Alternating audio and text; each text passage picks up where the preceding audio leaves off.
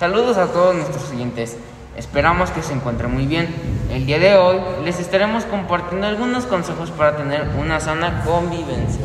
El tema de hoy, Decálogo para una sana convivencia, será presentado por mis compañeros Carol Aguilar, Camila Rivera, Luis Arturo Estrada, Gabriel Patricio, Edgar Yael y yo, Santiago Lara. ¿Qué es la sana convivencia? La sana convivencia se refiere a la coexistencia pacífica y armoniosa entre individuos y o grupos sociales. Al mismo tiempo, la convivencia es una de las múltiples necesidades humanas que requerimos para conseguir un bienestar integral.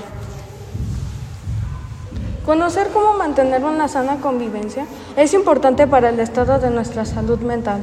Es bueno tener a alguien a quien acudir para hablar sobre cualquier situación que se nos presente. El participar en conflictos es dañino tanto para nuestra integridad personal como para los demás participantes del problema, ya que todos saldrán dañados al terminar. Por eso hoy les compartimos cómo desarrollar una sana convivencia. Número 1. Evita etiquetar y juzgar a otros.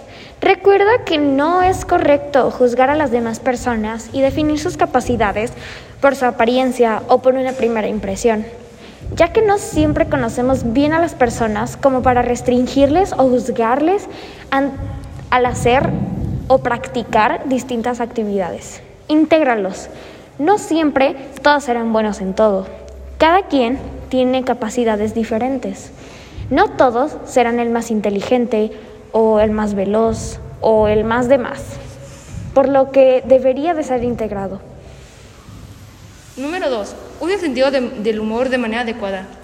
Trata de usarlo con moderación y piensa dos veces antes de decir algo. Considera con quien estás hablando en ese momento y si eso puede afectar o herir sus sentimientos.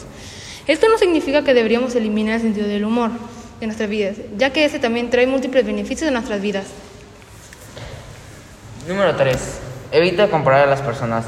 Una parte importante del decálogo de la sana convivencia es no comparar a las personas, ya que esto puede ocasionar conflictos porque a algunas personas no les gusta que las comparen con otras, solo por no tener o hacer las mismas cosas que otros.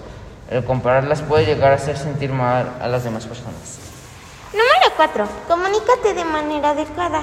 Comunicarse de una manera adecuada logra que desarrollemos relaciones auténticas con los demás, como también que evitemos malentendidos o gastemos energía en pensamientos negativos. Mejoramos nuestra productividad tanto interna como externa. Número 5. Acepta las diferencias. El primer, caso para, el primer paso para comenzar a aceptar las diferencias entre nosotros y los que nos rodean es comprender en qué nos parecemos y en qué nos diferenciamos para aprender a respetarnos, ya que tanto la apariencia física como la manera de pensar debería ser motivo de burlas o discriminación. Recuerda que esto puede llegar a afectar seriamente a las personas. No difundamos este comportamiento. Número 6. Respeta los objetos o pertenencias de los demás. Las personas suelen tener en orden sus cosas. Si tomas una sin permiso, podrías alterar el orden y podría generar un conflicto. Y si el objeto es importante para una persona, se generaría un conflicto muy fuerte. Por eso, si no respetas, podría terminar mal. Número 7. No agredas a nadie. Las agresiones a las personas pueden causar problemas grandes dependiendo de la intensidad de la agresión, pero es mejor evitar este tipo de problemas para no sufrir las consecuencias de nuestros actos. Número 8. Piensa de actuar. Ten mucho cuidado con lo que vas a hacer o decir puede ir físicamente o psicológicamente, así que piénsalo dos veces para evitar conflictos o confusiones. Número 9. Reconocer tus errores. El reconocer tus propios errores es una gran parte de la sana convivencia, además de que se viene a tu persona perdonar y reconocer que hiciste algo mal. Ya dependerá si la otra persona te quiere perdonar o no, ya que no puedes cambiar su opinión de manera agresiva. Número 10. Celebra los logros de los demás. Estamos de acuerdo en que todos deseamos conseguir el éxito y cumplir nuestras metas, ¿no? Pero al mismo tiempo, ¿por qué celebrar el éxito cuando no es el nuestro? Al celebrar los logros de los demás, los motivamos a seguir esforzándose. Esto también fortalece los vínculos que mantienen con las personas.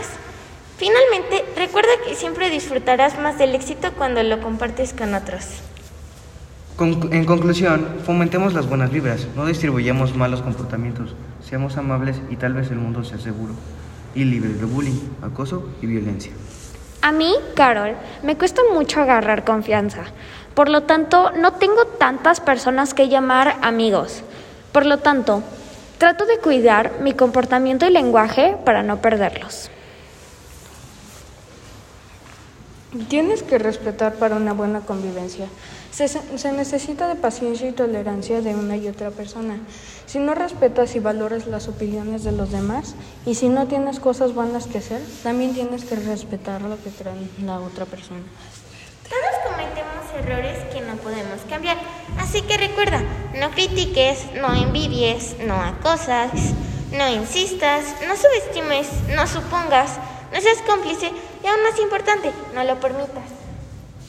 La sana convivencia es una práctica de diálogo para evitar peleas o discriminar a alguien. No juzgues a las personas por sus acciones. Todo tiene un significado. Muchas gracias por preferirnos. Apreciamos mucho su tiempo. Que tengan un buen día. Gracias. Bye.